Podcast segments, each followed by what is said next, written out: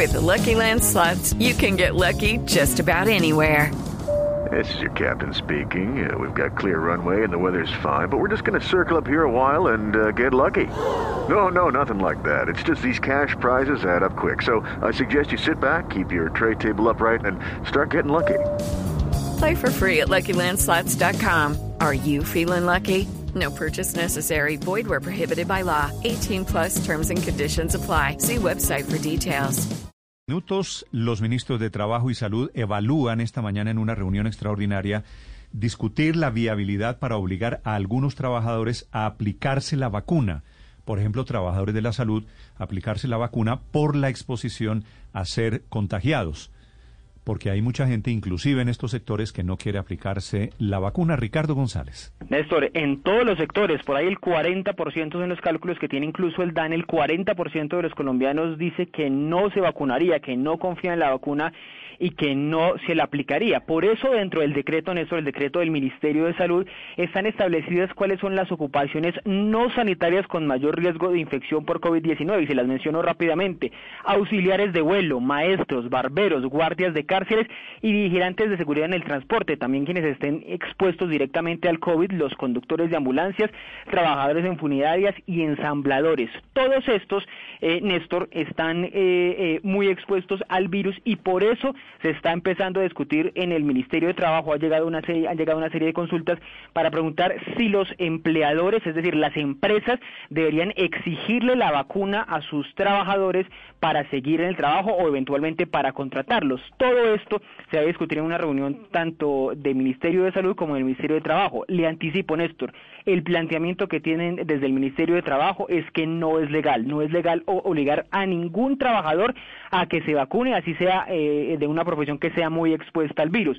Le menciono otras profesiones que eh, no las menciona el Ministerio acá, pero son eh, altamente riesgosas para el contagio. También están los que trabajan como sastres, los que trabajan como cajeros de bancos o de cualquier otro trabajo, los vendedores de almacenes, los que trabajan directamente con ventas y los eh, trabajadores de las droguerías, Néstor. Sobre ellos hay una carta en las últimas horas de FENALCO pidiéndole al Ministerio de Salud que los ponga en segunda línea, que los ponga como eh, eh, población prioritaria para ser vacunados. Le cuento que hay varias historias de farmacéuticas que han terminado muertos por contagio de coronavirus en los últimos días.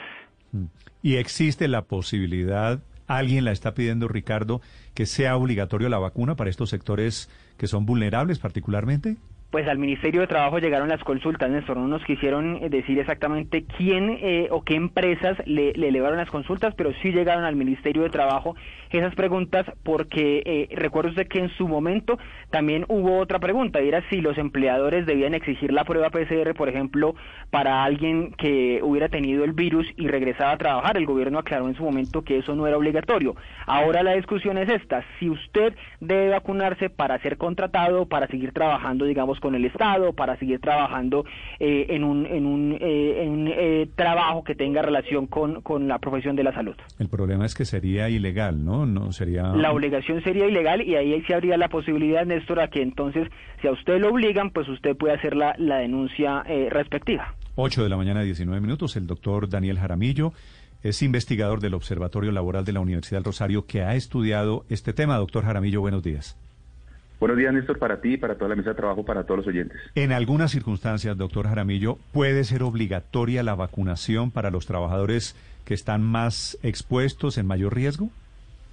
Sí, es que justamente, Néstor, este tema se ha estudiado muchísimo en Italia, en España, en Francia, donde ya está aplicando la vacuna.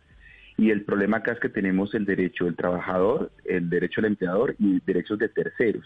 Entonces se ha entendido que en aquellas actividades en las que el trabajador pueda ser enviado a trabajo en casa, teletrabajo, eh, espacios de menor exposición al riesgo, no puede ser obligatorio para el empleador.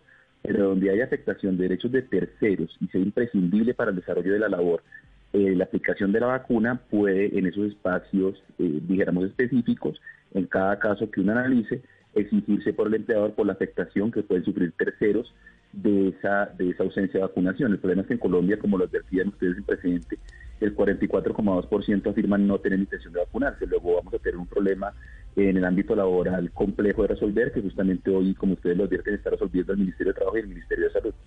Eh, doctor Jaramillo, pero también esto no podría darse para que los empleadores que eventualmente quieran salir de algunos de sus empleados utilicen esta excusa, la de la vacuna, para salir de ellos, obligarles a poner una vacuna que, entre otras cosas, quién sabe si se la van a poder poner en su momento.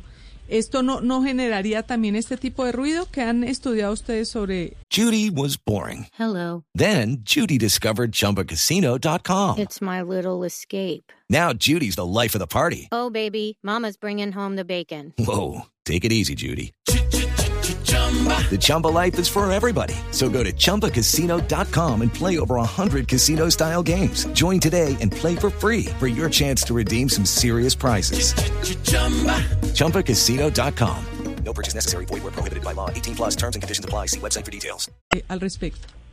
Esa es una muy buena pregunta y justamente a partir de esa pregunta eh, nació el debate en Europa porque muchos abogados de empleadores lo que sostenían es que como el trabajador tiene unas obligaciones en materia de salud ocupacional y seguridad y higiene, y higiene en el trabajo, pues estaría obligado y de no ponérsela puede ser despedido y obviamente se podría utilizar como una excusa, como se advierte en la pregunta. Justamente por eso en Italia y en España, como digo, han llegado a la conclusión primaria, porque todavía no hay decisiones judiciales, de la razonabilidad en la exigencia de la aplicación de la vacuna. Entonces, si es una actividad que se puede perfectamente, por la que se puede optar para trabajo a distancia, para traslado para espacios donde no haya tanto riesgo, etcétera, pues sería una conducta abusiva y no habría una justificación del despido en ese caso. Entonces lo que es que analizar caso por caso, pero efectivamente a partir de esa pregunta fue que emergió todo el debate en Europa y justamente la respuesta inicial es que no es una justa causa de despido de acuerdo a la, estructura general del derecho del trabajo. Sí, no, deberían em, vacunarse por obligación, por ejemplo, doctor Jaramillo, todos los profesores del país. Eh, eh, quienes agrupados en sus sindicatos, por lo menos en FECODE, siguen insistiendo en que no deberían regresar a la presencialidad. ¿No debería ser eso una prioridad? Debería ser una prioridad en función de que sea presencial la actividad, ¿no? Es que justamente aprovecho la pregunta porque nosotros tenemos antecedentes en Colombia, por ejemplo, la famosa vacuna contra el papiloma humano. La Corte eh, Constitucional aclaró que esa no, no se puede establecer criterios de obligatoriedad de los procesos de vacunación. De otra parte, la ley sobre vacunación de COVID en Colombia, la ley 2064, el autor de esa iniciativa legislativa aclaró que la intención de los legisladores era regularla de manera gratuita, pero no obligatoria. Luego hay una intención del legislador también en considerar el proceso de vacunación voluntario y el empleador no podría de ninguna forma convertir en obligatorio aquello que el legislador pues ha, regulado como voluntario. Entonces es una es un es muy complejo. Insisto, en la medida que hay afectación de derechos de terceros, podemos estar en espacios de exigibilidad de, de, tener la vacuna para poder ejercer las actividades. Pero en la medida que se puedan trasladar a actividades no presenciales, teletrabajo, trabajo en casa, etcétera, pues no podría el empleador válida constitucional y legalmente exigir esa vacunación.